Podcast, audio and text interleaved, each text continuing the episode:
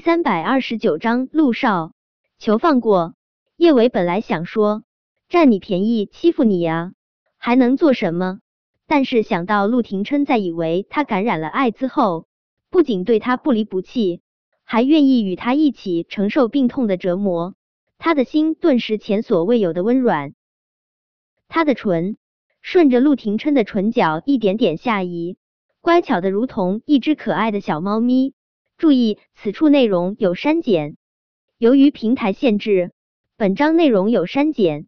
想要看完整版内容的听友，微信关注万月斋公众号，并在公众号回复数字零零幺即可。叶维的手机上有好几个未接电话，都是苏茶茶打过来的。叶维知道苏茶茶这是在担心他的身体，想到他并没有染病的可能。他连忙给苏茶茶回电话，果真，电话一接通，苏茶茶焦急的声音就传了过来：“小维，你现在觉得怎么样？你听我的话，我们去医院好好检查一下，好不好？”茶茶，我现在很好，什么很好啊？苏茶茶急得眼都红了。叶安好都给你打针了，你现在会很好才怪，小维。你别跟我犟了，好不好？你现在就来医院，我陪你去检查。查查，我真的没事。叶维不想让苏茶茶这么担心，不等苏茶茶说话，他就说道：“查查，我不可能染上那种病。小维，现在都什么时候了，你还在跟我说这种话？我们必须去医院，我必须知道你现在的身体到底怎么样了。”苏茶茶深吸了一口气，但是他的声音之中依旧带着无法掩盖的哭腔。小维，你答应我去好好检查一下好不好？都是我害了你，我永远都不会原谅我自己。茶茶，我没有骗你，我不可能染上那种病。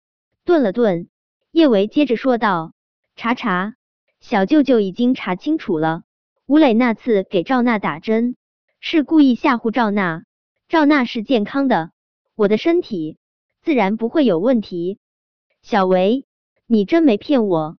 苏茶茶不敢置信的问道。小维，你该不会是故意哄我，就是为了让我安心吧？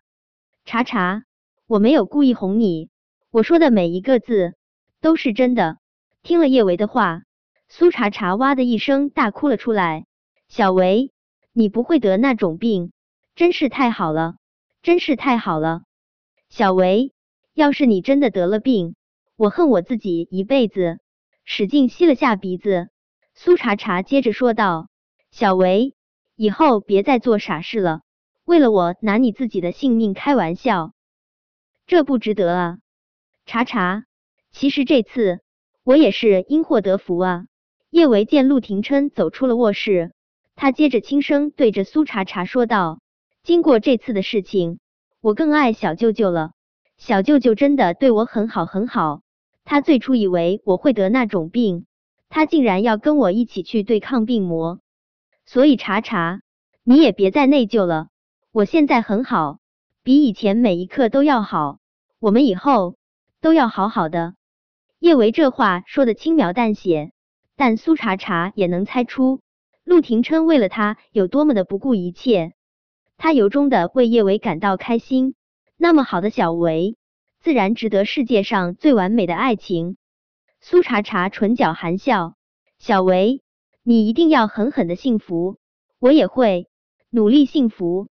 就算是幸福对他来说真的太遥不可及，苏茶茶还是想在有生之年让自己的生命多沐浴些阳光。那个。凄风苦雨、凄凄惨惨的苏茶茶已经死了。